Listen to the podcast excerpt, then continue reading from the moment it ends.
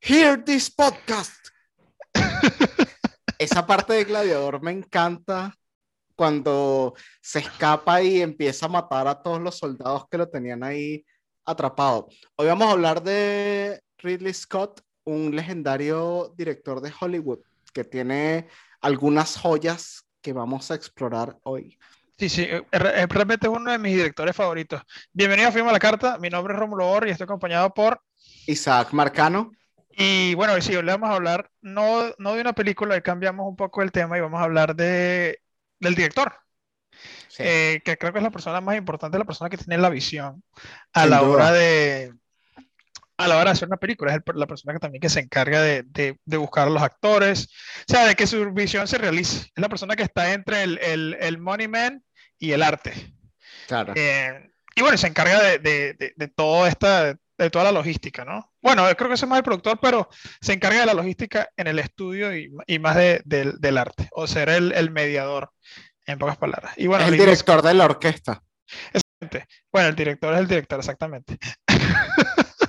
eh, bueno, Ridley Scott es, ella es un señor, pero... Está viejito. Sí, sí. Ridley Scott ya tiene 83 años, 83 años, eh, nació en 1937, si no me equivoco. En South eh, Shields, Inglaterra. En South Shields, Inglaterra. Eh, su familia tiene background en, en, ¿cómo se llama esto? Estoy peleando con una mosca, así que discúlpenme, ya la maté, la maldita. este, su familia o su papá era, fue coronel en la Segunda Guerra Mundial y su hermano mayor, eh, creo que se llama algo Scott, es, eh, fue militar también.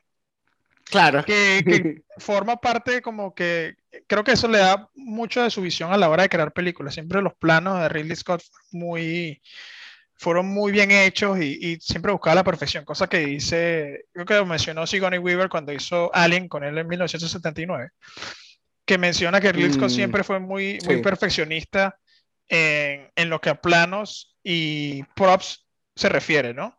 Es más, dicen que le interesaba mucho más por eso que por los actores. Los actores le sabían un poquito a culo al señor Scott. Eh, bueno, viene una familia, viene una familia Qué también, fuerte. Viene una familia también de, de cine, o sea, su, su, familia, a pesar de que estuvo ligada a, la, a, a, lo militar, también estuvo ligada al cine. Su tío era dueño de un cine en Inglaterra y su hermano, Tony Scott, es también director. Hizo películas como Me, Hombre en Llamas. Imagínate. Hombre en llamas, Detective Suelto Beverly Hills y coño, una película de guerra, no me, no me, viene ahorita a la cabeza, pero ahorita va a venir. Pero sí que sí sé que hizo bastante. O sea, tiene mucho sentido, tiene sentido que tenga una familia de militares, eso explica muchas cosas. Sí, claro, entonces, coño, el hecho de que también, sabes, para, para ser director tienes que tener liderazgo, ¿no? Claro. Eh, o tienes que mostrar ciertas facetas de liderazgo y, y, y ambos, ambos de ellos, ambos dos, eh, hacían, hacían muy buen trabajo, ¿no? Eh, creo que Ridley Scott es mucho más conocido que su hermano. Sí. Eh, también hay una trágica historia ahí con su hermano. Su hermano se suicidó en los años 2000. se lanzó de un puente. Uf, qué fuerte. En, creo que fue en Los Ángeles, si no me equivoco. Ok. Y, y, ya era adicto. Era adicto, coño, yo estoy aquí, ¿qué pasa? Eh, era adicto y, y, tenía muchos problemas. Bueno, otro fun fact de Tony Scott, que es el hermano, que no, no esto es un paréntesis. Tony Scott okay. eh, tuvo una relación con la ex esposa de Sylvester Stallone, eh, que sé que es la, que es la esposa de Iván Drago en la película Rocky 3, si no me equivoco. O sea, la esposa de Iván Drago en, Rock, en Rocky 4, esa es la 4. Era la esposa, eh, 4, era la esposa de, de Sylvester Stallone en la vida real y Tony Scott le, le tocaba la matraca. Qué fuerte. Sí, sí, sí. sí tengo, tengo, tengo una pequeña anécdota, ya que mencionaste a Sylvester Stallone, voy a aprovechar de lanzarla. Es un poco sobre, sobre actualidad, más que otra cosa. Ok. Eh, Hace, hace un tiempo yo había leído un artículo, el, el artículo lo pueden encontrar fácilmente en internet, que Sylvester Stallone habló, habló sobre, eh, sobre Steven Seagal, que Steven Seagal, ya que está, está en el, ha estado en el tapete últimamente. Porque es un gordo, es un gordo eh, bueno, famoso. Porque, porque es un gordo famoso. Sí, él era el galán de joven. Este, pero ahorita, bueno. El, Ok. el tipo, el tipo, el tipo en aquellos años cuando hacían películas de acción, como que andaba diciendo por ahí que él le podía patear el trasero, le podía patear el culo a Van Damme, a Jean-Claude Van Damme. Oh, sí, Y- ¿verdad? Y entonces hubo, hubo una fiesta en casa de Sylvester Stallone, que yo, yo no iba a decir esto, pero ya que nombraste a Sylvester, dije, bueno, ya, toca lanzarlo. toca lanzarlo, toca hablarlo. toca lanzarlo. Que Sylvester Stallone eh, tuvo una fiesta en su casa y estaban Steven Seagal y estaban Van Damme, y Ajá. Steven Seagal estaba, seguía diciendo eso, no, yo le pateo el culo a Van Damme y tal. Y Van Damme le dijo, bueno, vamos al jardín a, a pelear, ¿sabes? O sea, como que demuéstralo, demuéstralo que, que me ganas. Y, y Steven Seagal se fue de la fiesta. No vale. Él se fue- se- la vaina es que él se fue, seguro, se- eh, Steven Seagal se fue al jardín de la casa de él. Ah, está esperando, ¿no? claro. No en el jardín de esta casa, es en esta casa. No voy a hacer Tú viste el que... jardín, tú viste el jardín. Tuviste el jardín, no me dijiste el jardín botánico. Yo me fui al jardín botánico. Maldito Steven Seagal. O sea, Steven Seagal como que aparentemente siempre ha sido una lacra. Un cagón. Sí. Bueno, volviendo otra vez a, a Ridley A Scott. Ridley Scott, sí. Sí, Ridley Scott sie- siempre estuvo eh, eh, rodeado por esas dos cosas, ¿no? El, eh, el- lo militar y lo de cine, cosa que en sus primeros trabajos se nota. En la primera película que hizo fue El, el Duelista, si no me equivoco, Ok. en la cual estaba Harvey Keitel, que sale en Pulp Fiction. Eh, y The Irishman, eh, Harvey Keitel es muy cono- bien Y conocido. Harvey, y Harvey Keitel vuelve a colaborar con él para Thelma y Luis. Thelma y Luis, exactamente, que también es una muy, muy buena película de Ridley Scott. Sí. Este, y bueno, se, se notaban los planos, los planos y la forma militar en la que, en la que regía su set y, y el respeto que, que comandaba a todos sus, ¿cómo se llama esto? A toda la gente que trabajaba para él. Eh, y se, bueno, se demuestra en el resultado, ¿no? También la película, creo que fue la primera película que hizo, fue su debut como director para, no creo que haya sido para Hollywood, creo que la película fue más que todo muy, fue muy, muy, muy europea Ok. pero se ganó, se ganó muchos premios y, y como que hizo que la gente viera a Ridley Scott con, con buenos ojos. Pusieron la Es- lupa sobre él. Exactamente, exactamente. Y, y bueno, nada, esta película, esta película es muy, muy buena y trata sobre dos franceses en la era napoleónica que uno de ellos, Harvey Keitel, se había sentido eh, irrespetado por el otro personaje que era, coño, no acuerdo cómo se llama el otro personaje, pero por el otro protagonista.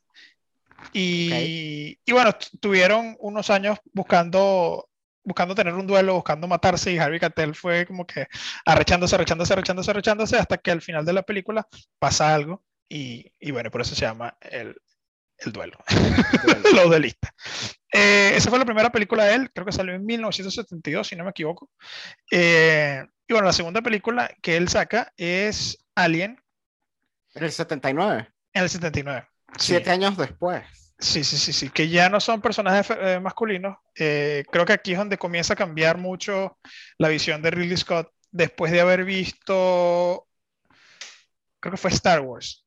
Después de ver Star Wars, Sí, Star Wars ayudó a Alien. fue como, fue como una, como una epifanía que, que tuvo Ridley Scott, porque dijo como que, coño, yo quiero hacer este tipo de contenido, yo quiero hacer esto mucho más que hacer películas históricas, que películas históricas ha hecho bastante. No, no biopics, pero sí cosas que se han centrado en hechos históricos.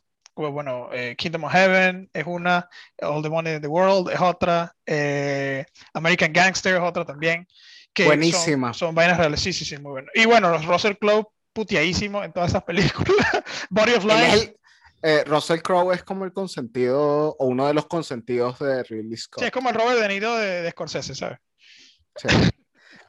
Este, bueno, o, el 1900 Johnny Depp, o el Johnny Depp de Tim Burton. Johnny Depp, pero Johnny ok, Depp. te, voy a verdad. perdonar, te voy a perdonar. Este, bueno, en 1979 nace esta película, Ujú. o sale, sale esta película y, y muy, muy brutal. Tuvo, creo que fue un éxito en taquilla. Y Ridley Scott se creo que el, el, el, el approach de Ridley es mucho más sensorial que cualquier otra cosa. O sea, es mucho más lo visual, lo que escuchas y cómo eso va, va construyendo como la historia en tu mente de lo que estás viendo también, ¿no? Entonces siempre estás a la expectativa de algo, de algo nuevo. Y Alien tiene la particularidad de que no es una película rápida, a pesar de que es una película de terror. Muchas de las películas de terror se centran en eh, alguien muere al principio, desarrollas un poquito los, los personajes, después de eso eh, se va muriendo poco a poco y al final gana el bueno, se acabó. Claro. La película, la película de Ridley Scott se, se, creo que se toma mucho más su tiempo en, en la película de Ridley Scott, Alien, se, Alien, toma, sí. se, toma, se toma mucho más su tiempo a la hora de explicar cada uno de los personajes y qué es lo que está rondando. Ah, nunca ves lo que está el, lo que estás echando o el alien que estás echando a la tripulación, sino está mucho más adelantado. Entonces, mucha gente dice que, que Ridley Scott es un, es un director que hace películas lentas. No, no, él se toma su tiempo a la hora de, de dar, eh, de, de, entregar a los personajes principales. O sea, se, trata de contar la historia con, con mucho detenimiento, cosa que se entienda mucho mejor a los personajes a, a, futuro, las decisiones de todos estos personajes, ¿no? Sí, eh, justamente yo vi, yo ya la había visto un par de veces antes, pero para grabar sí. esto volví a ver Alien, la de 1979, la vi uh -huh. el fin de la semana. Primera.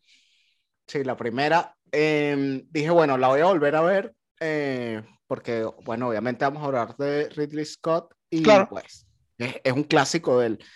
Y mira, eh, Alien, el octavo pasajero de 1979, uff, no lo sé, Rick. Obviamente, obviamente, obviamente hay que, hay que entender el contexto en que se hizo. Él era un director que era su segunda película uh -huh. grande, no era muy experimentado y más bien lo que hizo para esa película fue increíble. Por cierto, se ganó el Oscar a mejores efectos especiales por sí. Alien. Eh, sí, sí, sí.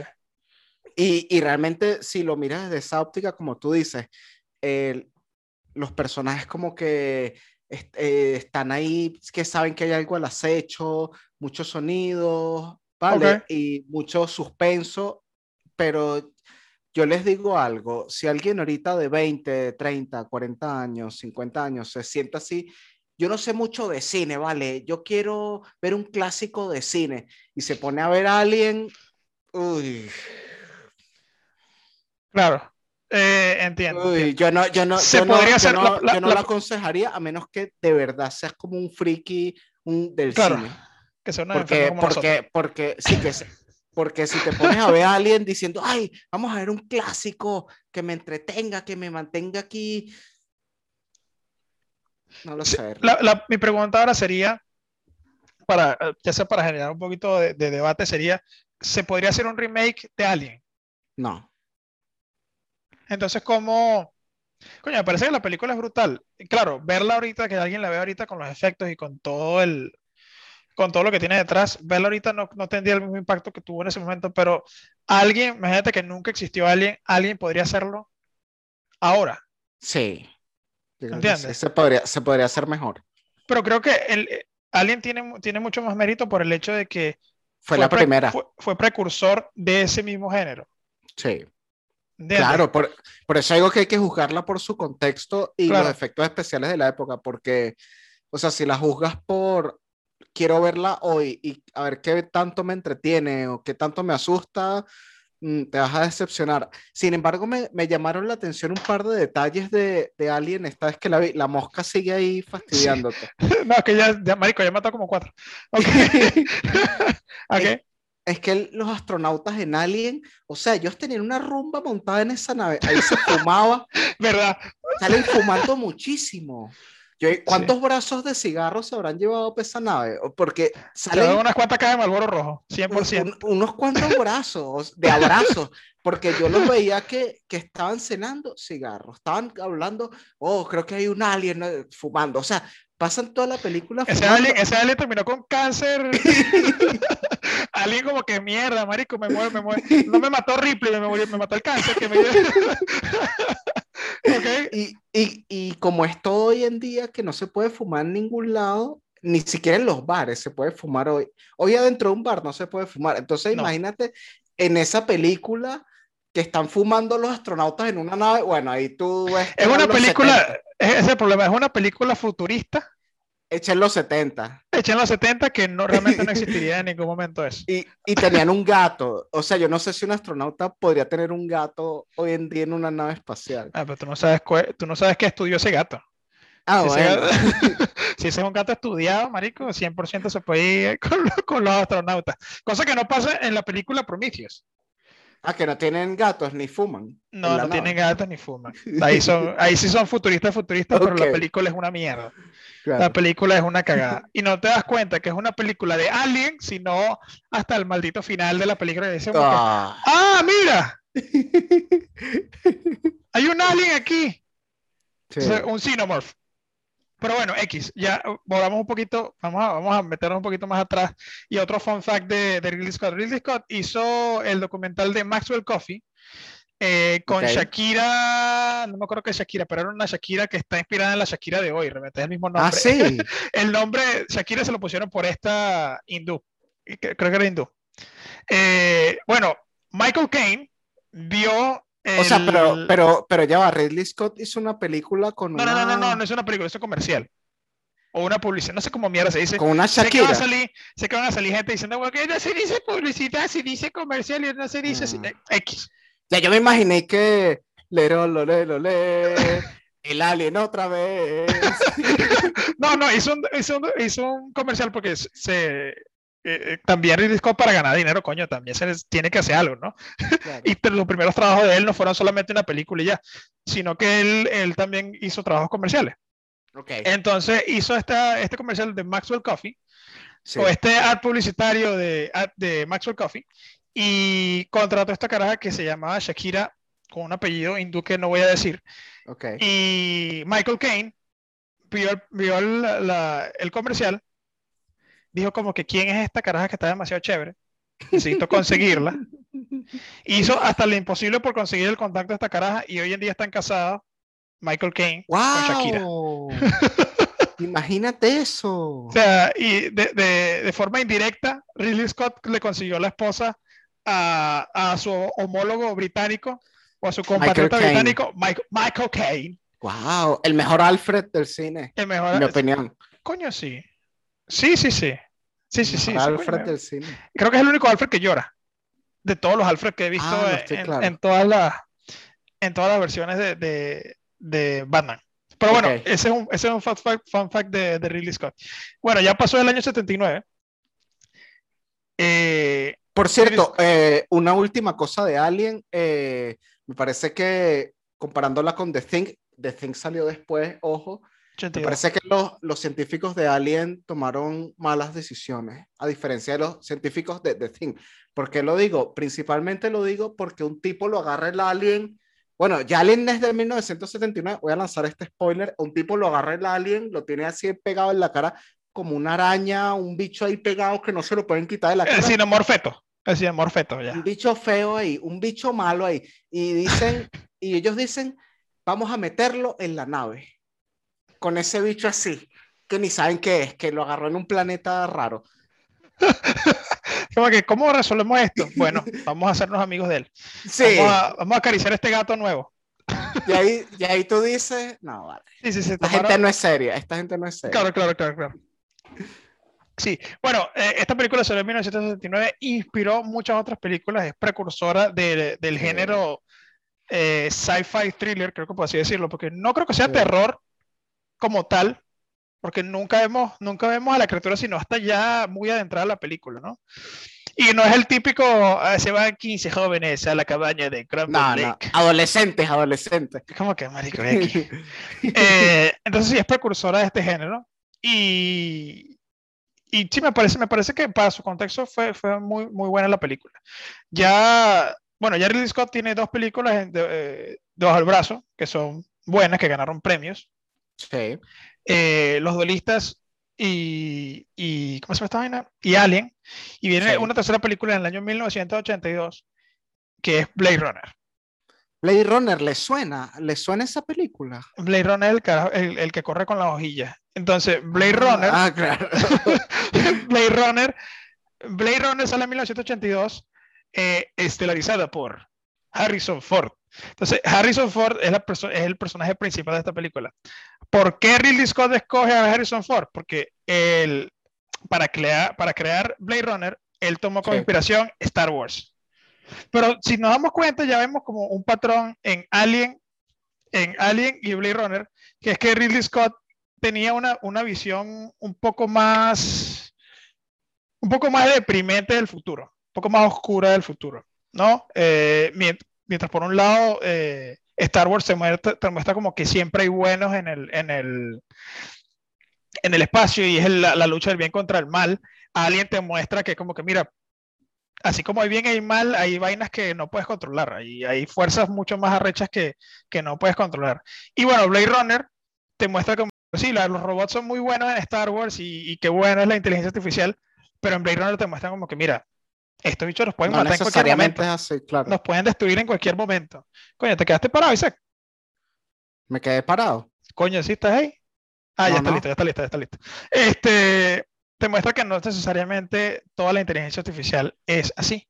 Y saca muchas preguntas. Es como que, coño, y, coño, no me quiero, no me quiero olvidar de esto, pero hay una frase eh, importante al principio de Blade Runner que es como que los robots pueden soñar o, eh, ¿cómo se llama? Me pregunto si androides pueden soñar. Vale, no estoy, claro, no estoy claro de la frase. Coño, pero, pero te, puedo, Te, puedo, te, puedo, lanzar una de, de, de Blade Runner, que es que a mí me parece que está buscando ahorita el actor, que creo que es Rutger Hauer el que hace el papel del villano principal, que es como el. No, es Ray Beatty, Ray Barry.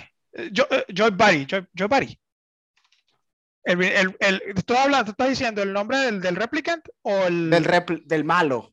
Del, el nombre, okay. del, del cabello amarillo de Pinto. Roy Barry, Roy Barry, pero se llama ya. Eh, Roger Hauer. Ok. A mí me parece que, mira, estoy como hablando rápido, en la, estaba como hablando súper rápido, ¿no? es que estás apurado. apurado. Esto Mira, está acelerado. Está acelerado. Mira, a mí me parece que el villano es el que realmente se lleva esa película. Pero es que no es un villano tampoco. Creo que eso, eso fue lo que. Es un antihéroe. Sí, no, pero es que es un héroe también. Ok. Creo que, creo que en esta, esta película, no sé si había hecho esto en otras películas, pero el villano es el que gana. El villano, entre comillas. Sí. El villano gana. Y, el, villano quiere. Es el más villano, carismático, es mucho más carismático que Harrison Ford. Y el, villano es el que hace que, que el bueno gane. No porque comete errores, sino porque lo salva. Sí, sí, al final. Entonces, Blade Runner tiene muchas cosas que igual, es, es la mismo eh, cutting edge, no sé cómo le dicen, es vanguardista en, este sentido, porque no es la típica película de detectives ya. Bueno, para los que no saben, Blade Runner es una película neo-noir. Que, que, asemeja mucho al género detectivesco de los, sí, de, los 40, 50, sí, sí, del cine, de, de, los africanos. Este,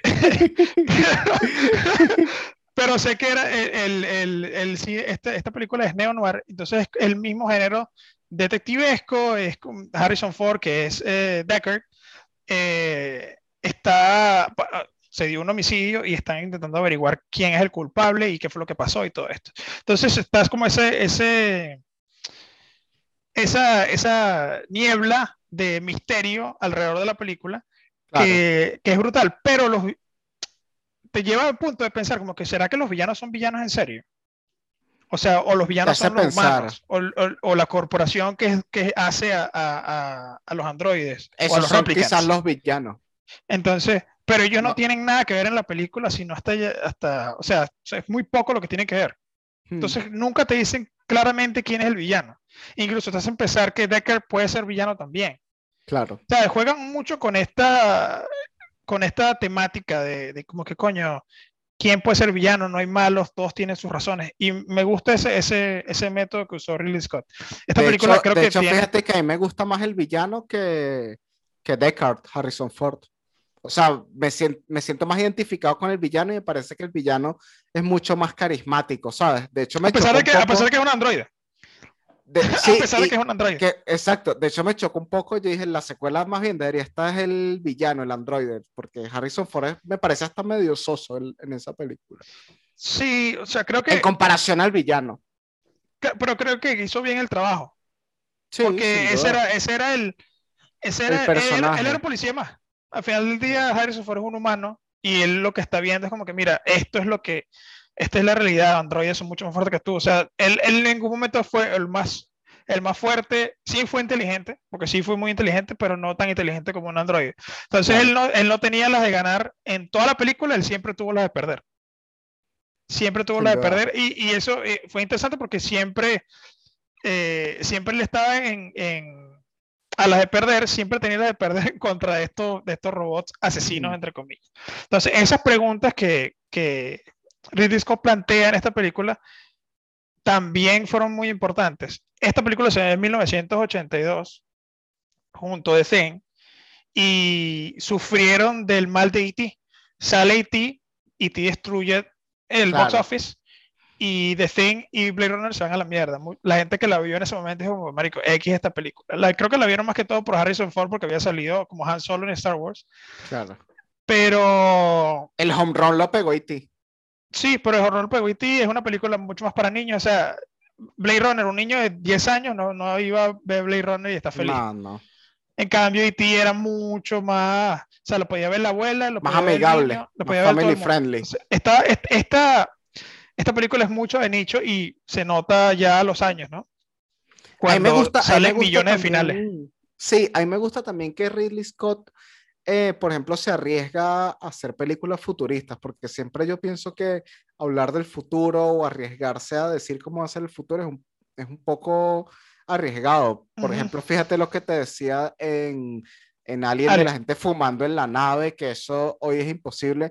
Por ejemplo, en esta de Blade Runner, eh, sería Harrison Ford leyendo el periódico, o sea, un periódico en el futuro es una cosa, es, es, como que lo menos que hay en el futuro es lo menos que hay, ¿sabes? Periódico. Incluso el, periódico va a morir pronto. El periódico es que papel. Ya está muerto, ya, está muerto. O sea, lo agarran los abuelos y ya, pero más nadie. Exacto. Este, incluso hay suscripciones a los periódicos.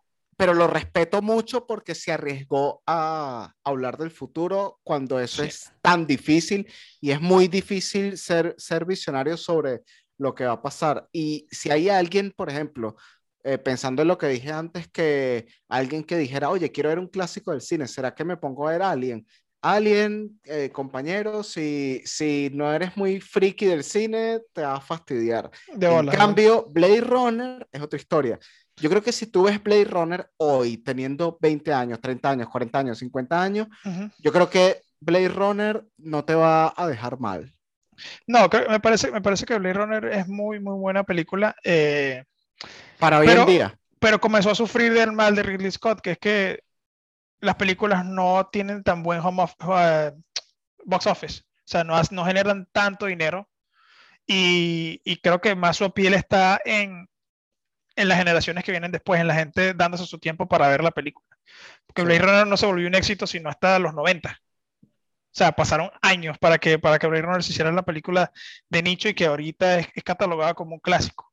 Claro pero ¿cuánta mierda no habrá llevado Ridley Scott por haber hecho esta película? Por los mismos estudios. Hasta que tuvo que hacer, Marico, ¿cuántos finales no tiene esta película? Esta película tiene como siete finales. Y todos son diferentes y todos son, todos son totalmente diferentes y desconectados de los unos de los otros. Y, y, se han generado demasiados debates también eh, por esta película. O sea, era Deckard un replicant. Eh, ah, y no, y no lo sabía. que lo responden en la segunda película. En la segunda película no la hizo con, no, no, la hizo Ridley Scott, creo que actuó más como, como consejero en esta película, pero su review fue que la película fue muy larga y muy lenta. Que viniendo de Ridley Scott, que hace películas largas y lentas, imagínate, eh, es un insulto. Pero, pero sí, esas son las cosas que, que ¿cómo se llama? Que, que pude notar en, en esas películas. Déjame chequear otra vez porque hay otras películas, no quiero, no quiero decir... De los 80 de Ridley Scott. Sí, no, no, no, hay, hay, muchas más películas de Ridley Scott que, que, quiero hablar, pero coño, no, la lista es demasiado larga. Este carajo tiene demasiadas tiene películas. Muchísimas, tiene muchísimas. Eh, y voy a soltar a una importante que creo que es Thelma y Luis. Sí, Eh, esa yo la vi justamente este fin de semana. Eh, Thelma y Luis es una película pues de Ridley Scott que salió en el año 1991. Sí, cuando yo y nací. tiene, igual que yo nací ese año, y tiene un reparto buenísimo. Sí. Te, te voy a decir, tiene Susan Sarandon. Susan Sarandon y, y Gina Davis. Gina Davis. Sí, Gina Sí. Davis, eh, pero también salen otros actores que son pesadísimos como Harvey Keitel, que ya había salido. Brad Pitt también. Brad Pitt, un- ahí sale Brad Pitt de joven. haciendo debut de Brad Pitt. de malo, haciendo de malo. Brad Pitt de malo joven. Y es el, es el debut de, de- de Brad Pitt en, en Hollywood. La primera película en la que sale Brad Pitt, pero claro, coño de la puta madre. Eh, es es la, la película en la que debuta, eh, ¿cómo se llama esta mierda? Brad, Brad Pitt. Ah, no, sa- no- no estaba claro de eso. Sí sé Sí, que sí. Y eh, bueno, también sale Michael Madsen, eh, que es otro actor pesado, y sale otro, Christopher McDonald. Coño, bien. Que es el, el creador de la hamburguesa. Iban a contratar a Jake Burger King, pero al final no quedó. Eh, Christopher McDonald es el que sale golfeando con Adam Sandler en, en la película. Bueno, X. Eh, ese tipo, el, Happy Madison. De esa, él sale, eh, que es el villano. Bueno, el que hace de villano en esta también. Y mira, yo, le, yo, yo nunca lo había visto, lo vi este fin de semana y te puedo decir que empieza, es una de esas películas que empieza muy bien. Los primeros 40 minutos de película, tú dices, qué palazo de película, qué bueno está esto. Ujú. Pero llega un momento en el que la película así que Cambia, claro, claro. se- como a los 40, 40 se va para abajo y bueno, este, hiciste un buen intento, Ridley Scott, eh, pero no sé. Bueno, al- algo muy importante ahorita que estamos mencionando, eh, Thelma y Luis, es que Ridley Scott se, se, se caracteriza por crear personajes fuertes en las películas, fuertes, eh, que personajes femeninos fuertes en las películas. Ah, Eh, súper feminista, sí. Sí, sí, sí, y, y se puede decir que Thelma Luis es una de las películas feministas por excelencia, porque Es súper feminista esa película. demasiado feminista y, y con sentido, porque coño, a la caraja, a la, caraja la, la violan en un momento, ¿no? Eh, y, y cuenta la historia de, bueno, de todas ellas viviendo su vida y la liberación femenina y todo esto. Me pareció buena película, pero sí sufre del, del mal de Ridley, que es que, que es que en algún momento va a llegar a ser lenta. Eh, y bueno, hay que tenerle paciencia, ¿no? Entre comillas. Si, si realmente estás, eh, ¿cómo se llama? Si quieres invertir tu tiempo viendo esta película, tienes que tener paciencia y tienes que prestar atención a toda vaina y a los planos hermosos que siempre, que siempre hace Ah, bueno, eso sí. Pero, pero sí, me parece que es, es una, otra película que po- podría ser visionaria. O sea, no, en, en, en los 90 no fueron muchas, no hubo muchas películas eh, Feministas así. en las este cuales, sí, en las cuales hubo feministas. Y bueno, incluso en la misma Alien con, con Ripley, Ripley es un personaje muy fuerte Teniente Ripley, y mandaba a todo el mundo a la mierda y, y era un militar. que era una mujer militar súper Sí, fuerte. sí, sí, sí. Entonces, bueno, ya vemos, ya vemos poco a poco cómo, cómo él va desarrollando estos, estos, estos personajes femeninos muy fuertes. Eh, y bueno, ya, este, ¿tú tenías otra película más que decir? Sí, este. Decirnos otra película más que decir. Telma y Luis, eh, ya, ya, De- ya de hemos pasado por los años 70, 80 y 90. En, este, en los 90 Sí, está Thelma y de, Luis. de, Ter- de Thelma y Luis, lo último que quería. Bueno, eh, un pequeño error técnico, pero ajá, lo que estaba diciendo de Thelma y Luis, que. Porque antes dije que a mitad de película como que se iba para abajo, y lo que pasa es que empieza muy feminista, eh, con mujer- personajes femeninos muy fuertes y muy buenos, pero ya en un punto como que ex- ex- lo exagera, ¿sabes? Como que lo, lo hace como que push, Rómulo está ahí, no sé si la mosca o la, cámara, la cámara, la cámara, la cámara.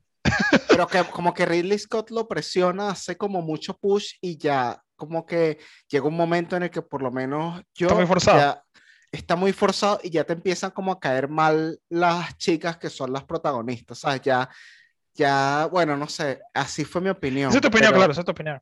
Está bien, si alguien tiene otra opinión, puede, comentarlo, puede meterlo en la caja de los comentarios. O sea, Sí, pero- esto, no, pero son- esto no es una dictadura.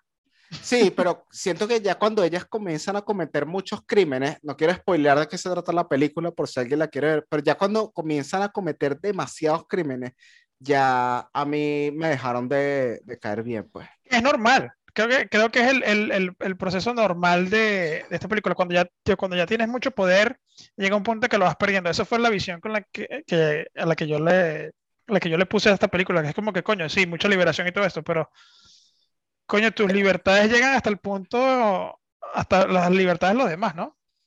Sí, ya cuando empiezan a robar y hacer otras cosas, ya a mí yo digo, no, vale, estas tipas.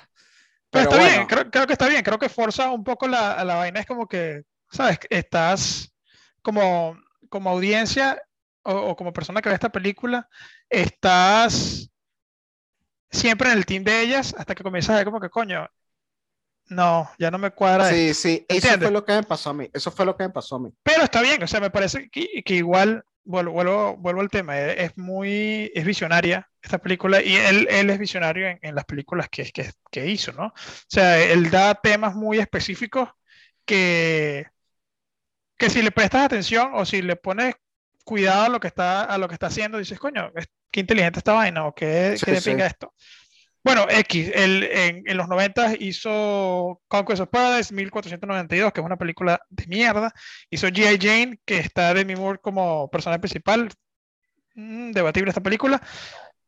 Pero bueno, yo estoy eructando aquí, marico, ¿qué es esto? Dale, estamos, estamos aquí en confianza. Los oyentes ya son como nuestra familia. son nuestra familia. Son nuestra, son nuestra familia. Los únicos que nos escuchan. y bueno, ya llegamos a los años 2000 y, y se hace esta película que, que, me parece una de las mejores que ha hecho después de Blade Runner, claro, eh, que se llama Gladiador, por Russell Crowe. Y creo que esta es una de las favoritas de Isaac, así que yo, yo me pondré al lado y escucharé a Isaac hablando de esta película. Prestar atención. Sí. Este, Rómulo, te voy a pedir algo. Tienes que decirme a mí esta frase. Are you not entertained? ah, esa es buenísima. Es que él tiene eso, eso, él tiene muchas frases buenas en esta película, como esa de Praetorian con la que empezó el, el video de hoy. Are, are, are, you not entertained? O bueno, esta que, que la voy a interpretar yo para ustedes. Mira, Rómulo, tienes que decirme esta frase. You will remove your helmet and tell me your name. Okay, you will decir... remove your helmet. Ya, ya, ya, ya, ya. Este es mi casco. Solera. Sí. Este es mi casco, este es mi casco. Ajá, entonces dime la frase. You will remove your helmet and tell me your name. My name is Maximus Decimus Meridius, commander of the armies of the north, general of the Felix legions, loyal servant to the true emperor, Marcus Aurelius, father to a murdered son, husband to a murdered wife, and I will have my vengeance in this life or the next. And I will and I'll have my vengeance. this life or the next. Grande Russell Crowe. Bueno, y eh, Marco Aurelio era eh, Dumbledore en Harry Potter 1. Y el, y, y el, viejito que sale en la película del Conde de Montecristo, peliculazas. Un día hablaremos de ella. Coño, Pero, ¿verdad? Muy buena esa película, bueno, sí, sí, sí. Entonces, eh, Gladiador, bueno, es mi película favorita de, de Ridley Scott. La verdad es que me lancé un maratón de este director este fin de semana y les puedo decir que esta es mi favorita. Si hay okay. alguien de, si hay alguien, no sé, que diga, oye, quiero, ¿cuál es? Dime la mejor película de ese tipo, vale, que hoy voy a ver una de él. Yo digo Gladiador. ¿Por Gladiador, qué? ok. ¿Por qué? Porque está muy bien hecha. está muy bien hecha, tiene muchas buenas frases que, que a mí la verdad es que me, me, me, impactan bastante. Por ejemplo, todas esas que hemos nombrado y además hay otra que es cuando ya él está preso con, con el tipo que lo tiene trabajando de gladiador uh -huh. y, y, el tipo le dice como que cuando uno es gladiador y, y, y, ay, cuidado. cuidado ahí, eso no, eso nada, nada de eso. Pero, pero cuando eres gladiador y estás en la arena y le cortas el cuello a alguien mm. y entonces escuchas como todo el público, ¡Ah! como tal. porque mataste al otro, ¿sabes? Como que te sientes como el dios del trueno, ¿sabes? De hola, pero igual estás preso. Pero, pero me parece súper cool eso de que ¡pah! y matas a alguien y todo el público ¡ah! el, es el dios del trueno en ese momento, me parece increíble. Tiene, tiene un montón de frases así buenísimas y yo siento, en mi opinión, que Ridley Scott, su fuerte son las películas de espadas, de escudos, de, de, guerra bélica, pero antigua. Con, de guerra guerrera. De guerra guerrera. con espadas y, hachas y escudos, yo siento que ese es su fuerte. Em, porque las hace muy sangrientas. Gladiador es muy sanguinaria esa película. Bueno, pero eh, eh, también el contexto, coño, Roma tampoco era puros abrazos y besos. Claro. pero, pero, esa película tiene escenas fuertes, pues, de, de, de, gente picada y tal. Y a mí la verdad es que me parece excelente, muy entretenida. Se las recomiendo. ¿Cuánto, Le das, ¿Cuánto le das del 1 al 10 a esta? Voy a, voy a, tirar alto Gladiador, 9 de 10. Le doy yo a Gladiador. ¿9 de 10? A Gladiador, sí. Cool, cool, cool. Bueno, el, año, eh, eh, ya pasamos a Gladiador. ¿Tienes algo más que decir de Gladiador? A mí me parece que igual, es una película brutal. Russell Crowe eh, interpretó a este personaje con, coño, tú te creías que Russell Crowe había peleado con leones. Claro. 100%. Que 100%. Oye, se sacó los guantes, se, se, se, sacó, se, subió las mangas y hizo, ¡oh, cojones! ¡Peleemos! Me recuerda demasiado. Referencia a South Park. Me recuerda demasiado el episodio de South Park. ¡Oh, cojones! Que, era como un peleador. Sí, que, sí, sí. Peleando con Russell Crowe. Eh, pero sí, Russell me parece que esta película sí su nombre, sí es un macho. Y escogió toda la gente y, perfecto. Y, y, es una película de guerra, creo que es una de las mejores películas de guerra. Eh, antes, de la, antes de las pistolas, antes de las pistolas. Antes de las pistolas, de espada y vaina, me parece que es una, una muy buena película. Y bueno, es mi top 1 de Ridley Scott. Mi top 1 es, Blade Runner 100% y top 2 es Gladiador 100. Okay. Uh, bueno, y aquí vienen las tres películas que, que, me parecieron que son las mejores de, de Ridley Scott, que, creo que el año en los 2000 fue donde tuvo mucho, mucha más suerte. Sí. Que fueron Black Hawk Down, que es la caída, se ha caído el alcohol negro, se ha caído el alcohol negro.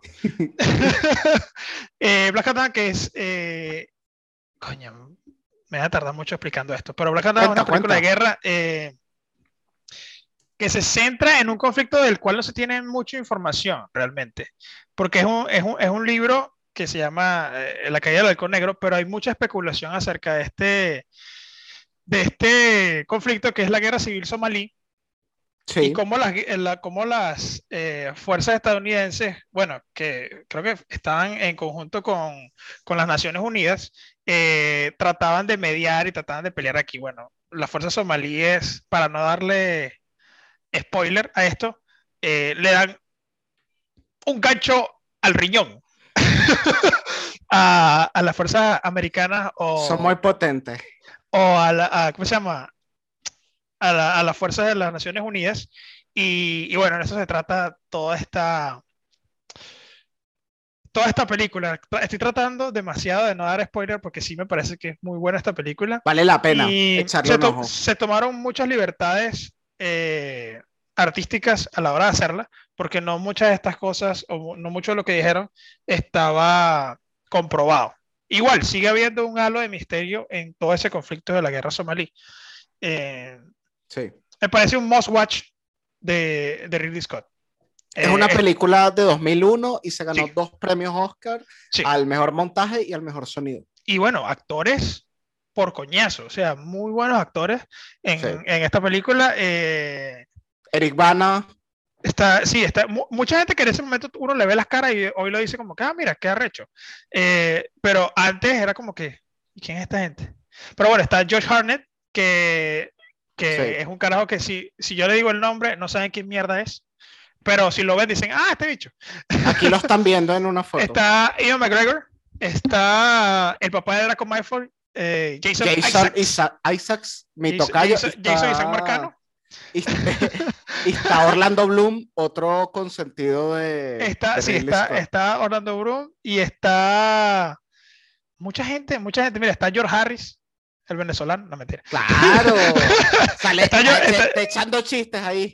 George Harris, George William Harris, que es un actor británico que hace a Osman Atos africanos. Si, si- si lo ven, se van a dar cuenta porque él es, él es uno de los profesores en Hogwarts de Harry Potter. Mm, Y, y bueno, está Eric Bana, mucha otra gente muy importante, mu- actores que son muy reconocidos hoy en día, pero esta película es un must watch y es una muy, buen- muy buena película de guerra eh, que, que hay que ver de, de Ridley Scott. Esa es la, la, la primera, vino en 2001. La segunda película, que también, la, que también salió en 2000 y que está en mi top, mentira, tercera película, que, en mi- que, que está en mi top, es American Gangster, que está protagonizada por el mal actor Denzel Washington y Muy el mal peor actor. actor Russell Crowe. Muy malos Eh, actores. Sale también George Brolin, sale Cuba Gooding Jr. y sale el señor, coño, ¿cómo se llama este actor? Él es, a él lo matan en esta película. ¿Cómo se llama este cabrón? Bueno, ahí muere mucha gente. Coño, no, no, se me olvidó, se me olvidó el nombre. Él es famoso, canta y todo. Idris Elba. Idris Elba y Ok. esta, esta película está basada en, en algo de la vida real que, ¿cómo se llama él? Ellsworth, Ellsworth Johnson. No, mentira. Frank Lucas, que era, que era la El persona que creador de dominaba- la Blue Magic. Sí, que, que coño, creo que fue una de las personas, uno de los contrabandistas de droga o, o traficantes de droga más Sí. inteligentes que tuvo Estados Unidos eh, en la época de la guerra de Vietnam. Y eran muy malditos, sus métodos eran muy malditos. Todo esto es en la vida real. Eh, y bueno, eh, Russell Crowe, que hace de Richie Roberts, que es el detective que lo está El buscando policía, sí. que en, en la vida real se hicieron amigos. Eso es un spoiler para los que no sepan. Pero, pero sí, bueno, trata de, de- de la temática entre estos dos, cómo alguien hace para, para crear un imperio de la droga y cómo Richie Roberts busca la manera de atrapar a este carajo y al final cómo ellos unen esfuerzos para mejorar lo- los esfuerzos de la ley a la hora de, de- de buscar a toda esta gente. Eh, muy, muy, muy buena caracterización por parte de, de Denzel Washington y de Russell Crowe. Y, Buenísima. y me parece que es muy, en inglés se dice accurate, pero es muy, em, coño, se me olvidó la palabra, maldita sea. Yo estoy aquí etílico ya. Certera, acertada. Certera, exactamente. Eh, todos, los, todos los hechos y todos los facts que tiene esta película eh, son, son muy buenos, marico. Esta película yo recuerdo haberla visto en 2007, cuando creo que ahí trabajaba en el... En, no, mentira, en 2007 no trabajaba todavía. Pero ahí Lo fue de las películas. en lo de las películas, sí. Y recuerdo haber ido, he buscado esta película y verla, creo que la vi solo. Y Ok. brutal, brutal esta película. muy- no hay desperdicio con, con Es con buenísima, es American buenísima. Gangster.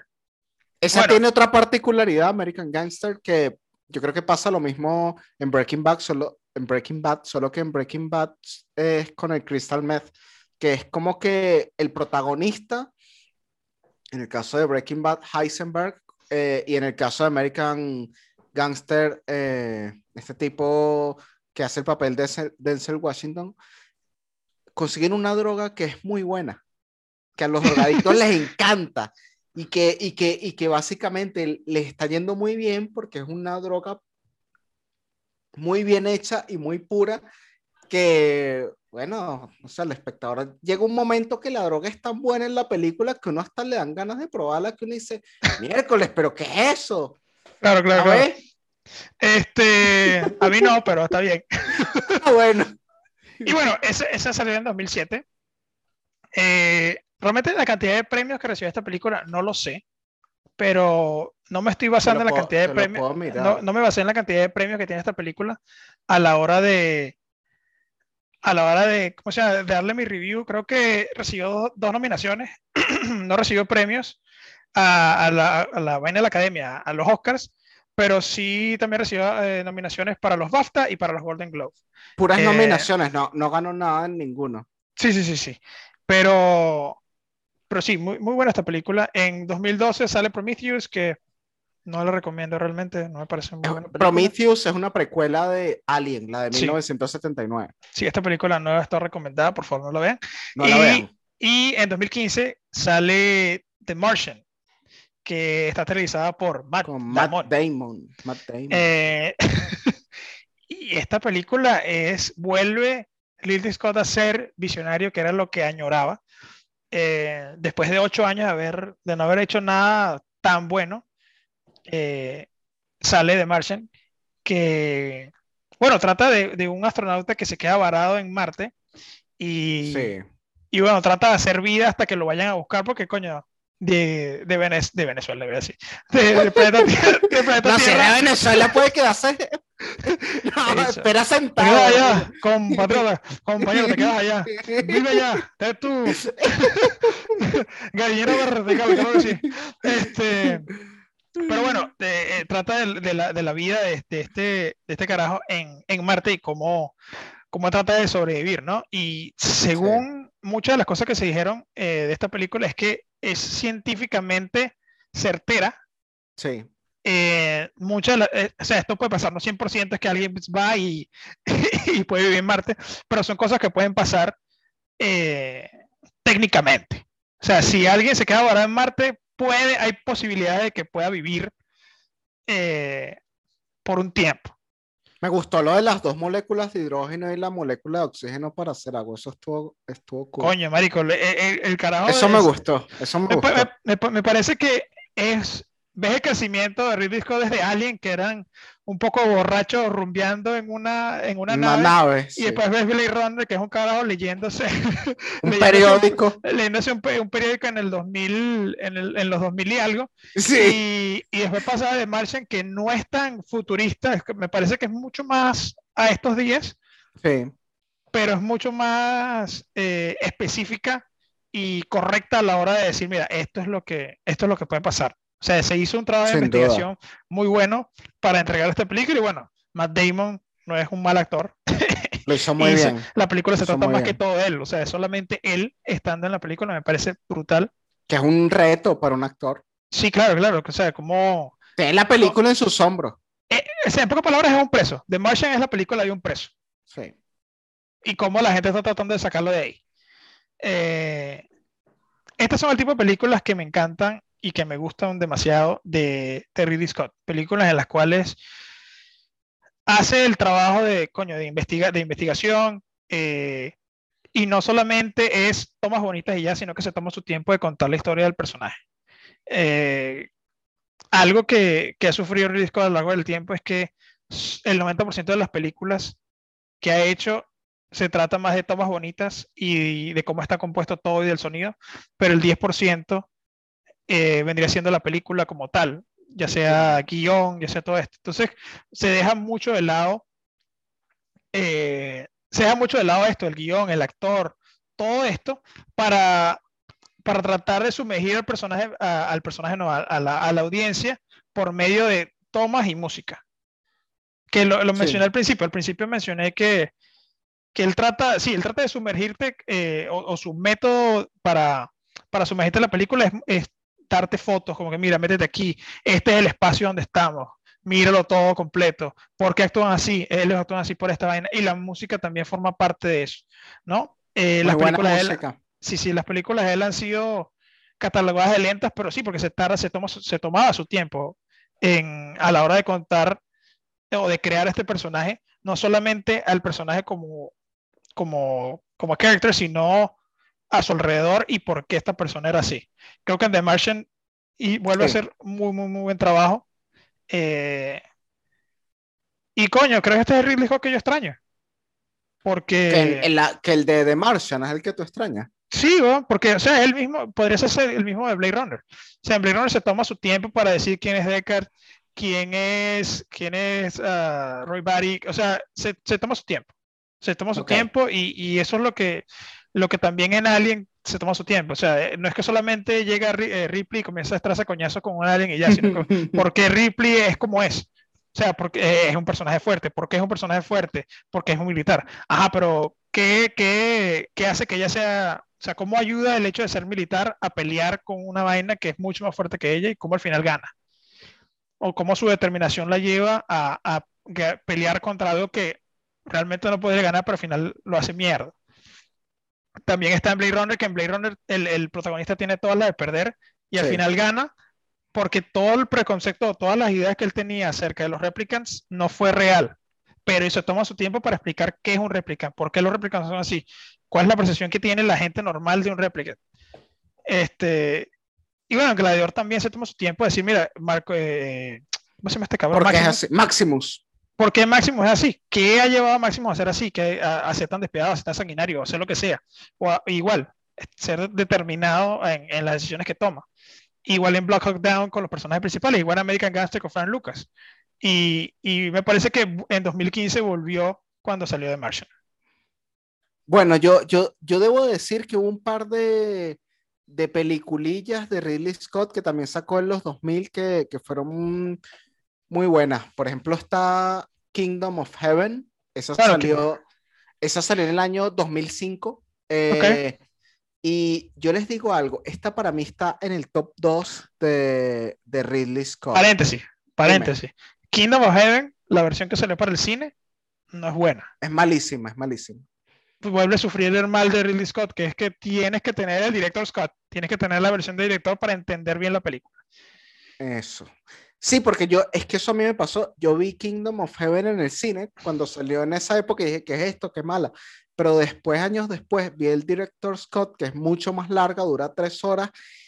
Y miren, miren, miren, miren, Kingdoms of Heaven 2005, Ridley Scott, anoten ahí qué película tan buena. Para mí está en el top 2. Después de Gladiador, para mí esta es la mejor película de, de Ridley Scott.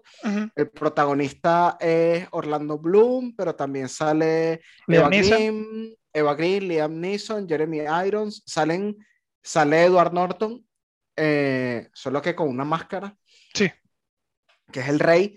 Eh, y miren, esta película es buenísima. El director Scott, o sea, la versión que dura tres horas no se van a arrepentir, es sobre el tema de las cruzadas. A mí las cruzadas es un tema que me apasiona muchísimo y esta película es, como se diría en inglés, históricamente certera, historically accurate, algo así. Historically eh, accurate, ya.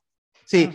eh, porque bueno, se trata, saben que los cristianos, eh, por orden de un papa, fueron fueron Cristiano Ronaldo, claro. ¡Sí! No. Eh, ok. El Papa, el Papa dijo que había que retomar, que había que reconquistar Jerusalén a principios, a principios de la Edad Media, el año 1100, les estoy diciendo 1000, 1100, y esa fue la primera cruzada que fueron los cristianos desde Europa a conquistar Jerusalén. Después la segunda cruzada. Los católicos, ¿no? Sí, los católicos.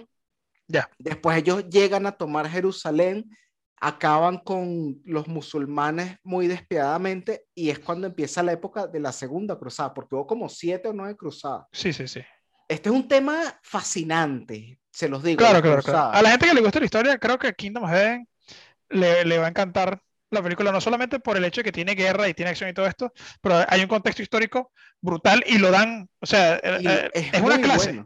Es una clase. Es una clase, perfecta.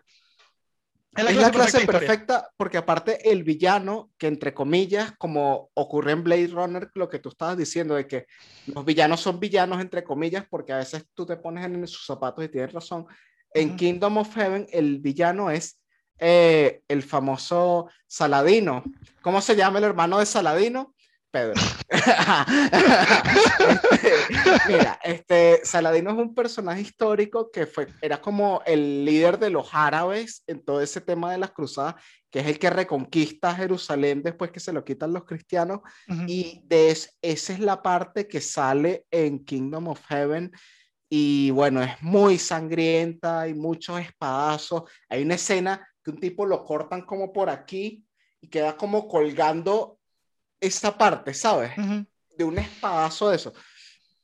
Y a mí también esta peli, que la vi este fin de semana nuevamente, ya yo sabía que era buenísima, eh, me hizo darme cuenta de algo. Por ejemplo, cerca de Madrid están las ciudades que sí de Toledo, Segovia, Ávila, que tú sí de Río, Sevilla, Huesca.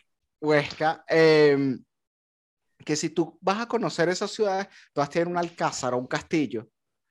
Ahí sigue Rómulo con la mosca. Tienen como un alcázar o un castillo y Tú, tú, tú, hoy en día vas, te tomas la foto en el castillo, la subes a Instagram. Ay, qué bonito el castillo, mira cómo tiene esos picos. Ay, ¡Sangre! Pero, pero ¡Sangre! Eso pero eso, si, si tú ves Kingdom of Heaven, te vas a dar cuenta que esos castillos están ahí porque en verdad durante muchos años la humanidad iba en un grupo de tipos con espadas a ese castillo a que sea a machetazos ahí. A machetazos. Matazo machete. A matazo machete ahí. Y, y, eso pasaba, eso pasaba en otra época, o sea que vamos y... Hace mil años. Y se, y se mataban ahí y bueno, me parece que eso Ridley Scott lo retrata muy bien y yo creo que eso es lo que me, él mejor hace, las peleas a machete. Sí, claro, y, no solamente está contexto sino que tiene que mostrar todo tiene que mostrar todo el ambiente que se está dando en ese Cómo vivía esa gente. Claro, claro, claro. Porque tú ves Kingdom of Heaven y es cómo vivía esa gente en la época medieval, el año 1100, 1200. Dices, no vale, yo mejor llamo a mi Uber Eats aquí que me está dando hambre, vale. Cuando la gente, cuando la gente dice, no, a mí me gustaría vivir en la edad de medioevo, yo, bueno, maldito loco, yo no, a mí no me gustaría vivir nunca en la edad de medioevo, porque marico, tantas enfermedades y tanta mierda que pasaba, qué asco. No, ¿A ti te gusta este chavo viendo Netflix? No, a mí me gusta que mi, que, Eats, a mí me gusta que mi poseta baje. Que tu poseta baje. Mira, hay, hay, descuento, hay, descuento, en Uber Eats, vamos a pedir. Sí, piden unas hamburguesas, piden unas Big Tasty en McDonald's. Eso, eso pero... es lo que les gusta a uno. Pero eso en esa época no existía y eso me parece que Ridley Scott lo retrata perfecto. Me parece que es lo que mejor hace para mí. Bueno, y, la, ya la última película, o la última película que voy a hablar, bueno, salió una película que se llama All the Money in the World, que está rodeada por un poco de, controversia, porque en esta película, esta película le iba a, a, protagonizar el señor Kevin Espacial. Y. Él es muy buena gente, un muchacho muy bueno. Él iba para fiestas con niños de 14 años, este, ya teniendo el 28. Entonces. Entonces, él, disfrutaba mucho con los niños de, de, 14 años. Pero bueno, salen estas alegaciones, la película está completamente hecha. Y cuando entregan, la, eh, Ridley Scott entrega el producto final al estudio y dice, bueno, listo, esta película hay que sacarla pronto. Y ya había fecha de estreno, ya todo estaba perfecto. Y bueno, salen estas, no alegaciones, salen estas acusaciones en contra del señor espacial. Y, y mierda, tenían que cortar la película. Entonces tuvieron que grabar otra vez 22 escenas con. con, con un nuevo personaje que, se eh, que es Christopher Plummet. Plummet, ¿no? Sí, Plummet. Sí. Y él fue el que, el que tomó el papel de John Paul Getty, que es el, eh, un millonario que es, todo esto es basado en la vida real. All the Money es basado en, algo de la vida real. Sí. Este, pero bueno, tuvieron que cambiarlo, tuvieron que cambiar, eh, hacer las nuevas escenas y se tardaron ocho días grabando 18 horas al día o editando todo el proceso de edición y todo el proceso de solo grabar sin editar y toda esta vaina, 18 horas diarias por ocho días y esto fue para que saliera antes de Navidad. Qué fuerte, ¿no? Y, y, coño, hay que quitarse el sombrero cuando alguien es capaz de hacer esto, ¿no? Volvemos otra vez a lo que dije al principio, creo que lo mencioné. Ridley Scott es un, es un director muy eficiente. si tú le dices, mira, necesito esto hecho para tal día, a tal hora, es carajo va a hacer hasta lo imposible para conseguirlo. Va a sacar la pena militar ahí. Sí, va a decir como que. No, pero, pero si se va a poner, se va a poner medio, medio partido nazi y va a hacer que esa mierda salga en el momento que tiene que salir. Sí o sí. Y, y es impresionante cómo alguien pudo haber hecho eso en ocho días. O sea, en serio, regrabar las escenas cuando ya tenías la película totalmente hecha. O sea, yo hice dicho, a la mierda esto, me sabe a culo. ya, si no quieres sacar una mierda, ya a mí me pagaron, váyase al carajo. váyase al carajo. Pero, pero, coño, toma demasiado, demasiada determinación y demasiado ahínco eh, y muestra la personalidad de, de, ¿cómo se llama esto? De Ridley Scott como director. O sea, que en ningún momento va a dejar de hacer las, eh, las cosas por cualquier, cualquiera que sea la razón. Él va a terminar su producto eh, en el tiempo estipulado, a la hora estipulada, en el momento estipulado. Bueno, eh, Esa, esa Scott- es de 2017, esa esa es de película. 2017, sí, Y- sí, sí. Y hay Esto- otra, y hay otra, y hay otra que, que bueno, ustedes saben que Leonardo DiCaprio es un, un actor que, que ha trabajado con Ah, todos claro. los directores importantes. Y Leonardo DiCaprio, obviamente, la excepción. No, pero no ha trabajado con el. Conde del Watcher. Ah, bueno, es que, es que todavía el conde lo está pensando y dice, ese muchacho DiCaprio no me gusta mucho. Dice, sí, el, el conde todavía no, no, está, no lo convence, muy, Ok. muy gringo. Entonces, pero Leonardo DiCaprio, Ridley Scott se, se aceptó trabajar con él, hicieron una película llamada Body, Body of Lies, de Red 2007. de mentiras. Red de Mentiras. Eh, Con ¿tú viste esa Crowe. película, Rómulo? ¿Tú la Sí, viste? vi la película con ¿Qué te Russell Crowe. pareció? Y- nosotros hablamos eh, hace, hace unos días y yo te dije que. Body of Lies estaba en mi top 3. La Ya volví a ver, la volví a ver y, y tuve que diseccionarla. Tuve que, Claro. tuve que hacer una extirpación de Body of Lies. Porque el cast es brutal. La película está llena de actores Sí, de sí, renombre. O sea, muy, muy, muy bueno. Eh, la historia es buena, esta película, a pesar de no ser, creo que no es real, pero está basada en ciertas cosas reales Sí. eh, o en ciertos hechos reales. Em, pero es más de lo mismo. Si te das cuenta, Body of Lies es, la, es mucho más de lo mismo. Creo que por eso fue que la saqué. En el momento que salió dije como coño, qué arrecho. Pero después vi que es una película de detectives como cualquier otra. Solo añade el problema de los yihadistas, que son lo- los, te- los terroristas del Medio Oriente. Y, y- y ya no tiene, no tiene más que eso. Bueno, Russell Crowe no hay nada que enviarle a, la- a la- a las, ¿cómo se llama esta vaina? O, o nada que quitarle a las actuaciones de Russell Crowe y de Leonardo DiCaprio, que me parecen que fueron brutales como personajes. Leonardo Sí. DiCaprio tuvo que aprender a hablar eh, árabe para esta película. Ah, no sabía. Ciertas frases, ciertas palabras, tuvo que aprenderlo y coño, es brutal. Esta película se centra en, en un conflicto, eh, creo que de tres personajes principales. Cada uno jala por su lado, ¿no? Está, está Leonardo DiCaprio, que es un agente de la, de la CIA, está su jefe por el otro lado y está el carajo que forma parte de la, de la, ¿cómo se llama? De la otra compañía de inteligencia, pero en el, en el Medio Oriente. Y bueno, es como todos ellos tratan de destruirse los unos a los otros. Sí. Y es una buena historia, pero no hay nada nuevo, no hay ningún twist nuevo. Ya al, al- al ver la película sabes cómo va a terminar. Ves la, primera, ves la primera media hora de la película y ya sabes cómo va a terminar la película. Sí, yo, yo la vi hoy, justamente, no, nunca la había visto, la empecé a ver el fin de y la terminé de ver hoy y bueno, no sé. Este, si, si, si no tienes, o sea, yo creo que hay otras películas mejores. No es una mala película, la película no es mala, pero la película, si, si la buscas hoy en día en internet, ha desaparecido. Mucho del material de esta película desapareció. Entonces, como que pasó sin pena ni gloria. O sea, es una película que puedo ver, la puedo disfrutar en el momento, pero va a llegar un momento que, como, bueno, como, como Lluvia Negra. Lluvia Negra es una película que salió en, en los 80s. eh, está protagonizada por Michael Douglas y por Andy García. Sí, Eh, esta película fue un éxito en Japón. Éxito en Japón, la mejor película en Japón. Todo el mundo amaba cómo, cómo Ridley Scott hizo todo, pero creo que fue trabajo experimental esa película porque, porque a la audiencia americana no le gustó que lo haya japonizado tanto. mm, O sea, los personajes llegan a ca- caricaturizarse cuando, cuando se molestan, los gritos, o sea, es muy, es muy como anime. Es una Sí, película sí. que, que la ves y se exageran eh, las esto- emociones. se como, ¡Ah! Sí, sí, sí. Y gritan. Al fin- el, el final de la película es que si Michael Douglas haciendo, hablando con un personaje y Michael Douglas es así. Ay, Dios mío. Y yo, Qué cringe. ah, es cringy. Entonces como que dice, ah, claro, esta película en Japón, brutal, la gente la ama, pero Claro. en este lado del mundo es como que, marico, qué cheesy esta película, qué asco. Sí, sí. Pero es una película que en su momento la vi, Y- me gustó, pero no la volvería a ver mm, sin pena ni gloria. Esa es lluvia negra y lluvia dorada. Está en Expedios.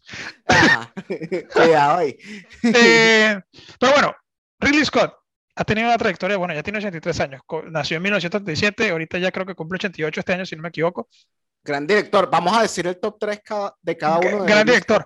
Antes de que digamos eso, eh, hay dos películas que realmente me interesan que van a salir este año. Una es House of Gucci.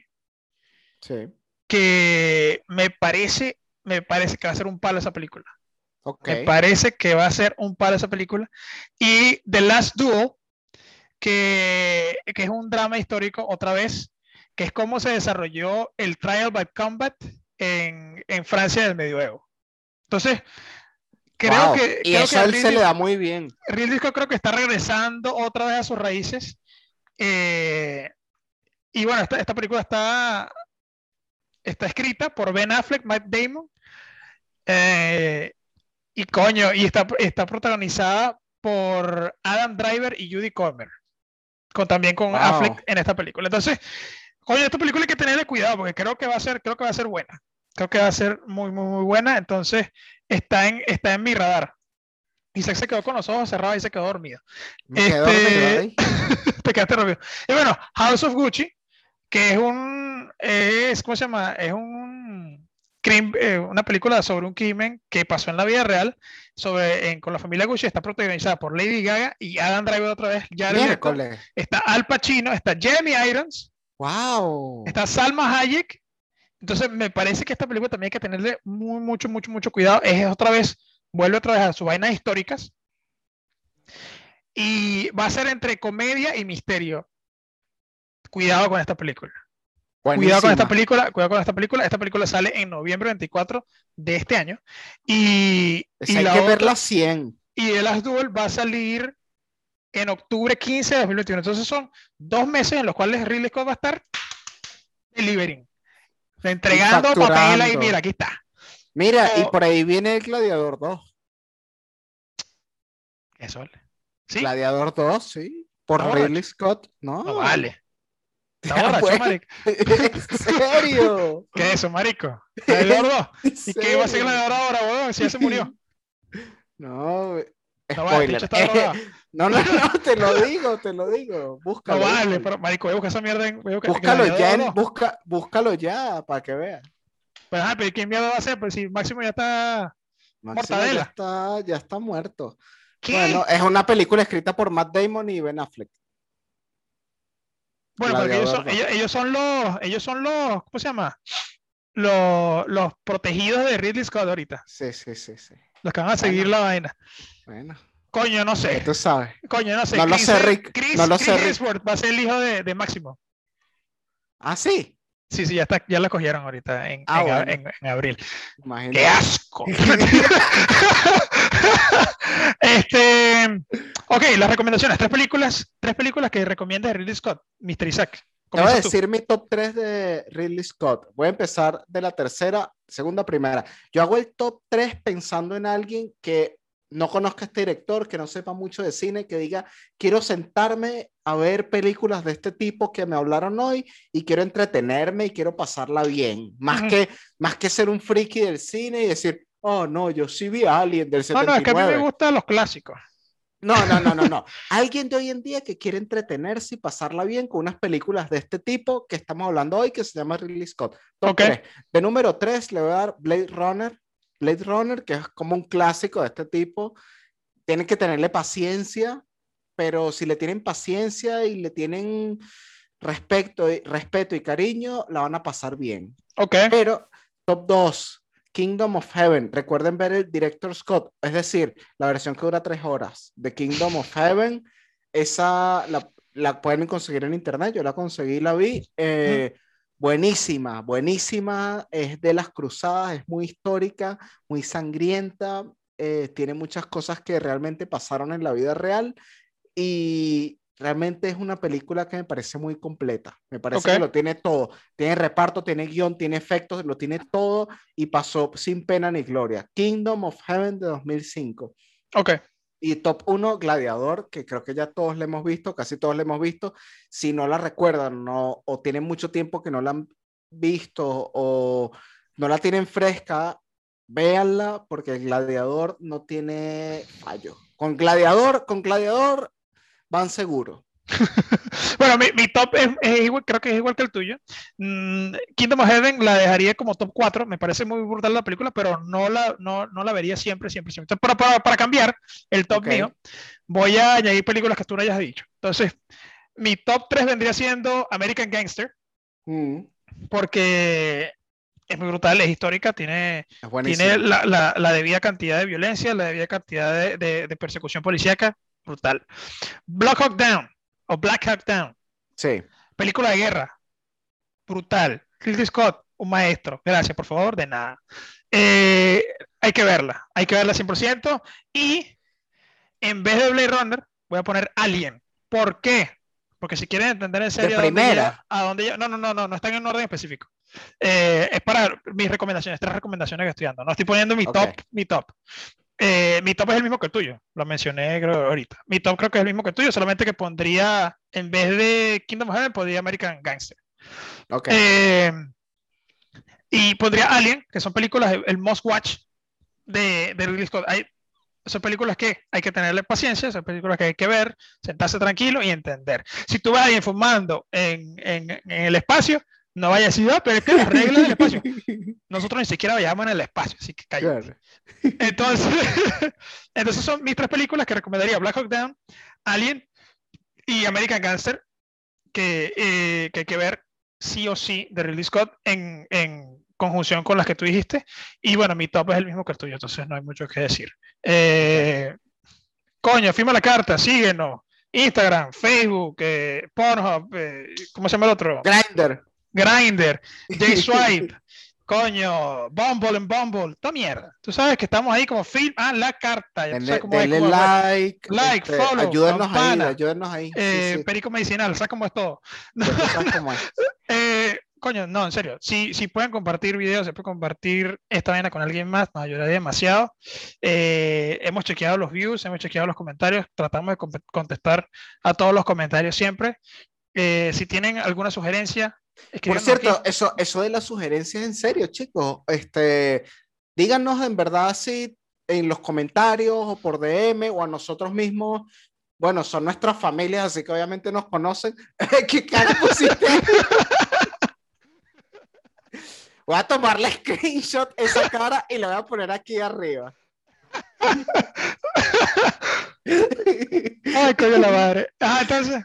Eh, si, si, tienen, si tienen recomendaciones eh, de películas o que quieran que hablemos de algo, díganos. Este, por ejemplo, yo ahorita se los digo, estoy pegadísimo con la serie de Luis Miguel. No significa que vayamos a hablar de eso. Cuando calienta el sol. Cuando calienta el sol. Exacto, estoy pegadísimo con esa serie y si yo viera este podcast, yo les escribiría, hablen de Luis Miguel yo lo haría. Entonces ustedes díganos de qué quieren que hablemos. Claro, claro. Bueno, también hay directores que han hecho, que han hecho series. No, no hablamos hoy de Ridley Scott haciendo series, hablamos solamente de películas, pero en un futuro también podemos hacer contenido acerca de series y ya tenemos que cambiar el nombre, sería contenido audiovisual a la carta. pero... Y ya entra X vídeos y todo. Sí, sí, podemos, coño, podemos también hablar de mis series, documentales y bueno, tenemos otros planes por el futuro, pero, pero sí quedamos ahí. Muchas gracias a la gente que nos ve a mis primas, a mi primo, mentira. mucha gente, muchas gracias a la gente que nos ve, por favor, por favor compártanlo y, y, bueno, ya, y si les gustó el contenido, pues repártanlo por ahí con sus amistades para que lo vean y que nos den el review. Y si les gusta, pues denle like. Y si los quieren seguir más, denle follow. Y suscríbanse. Porque Eso ya es. estoy pobre, ya quiero ganar real. Muy bien. Se despide Ramón Se despide Isaac Marcano. Hasta la próxima. Chao.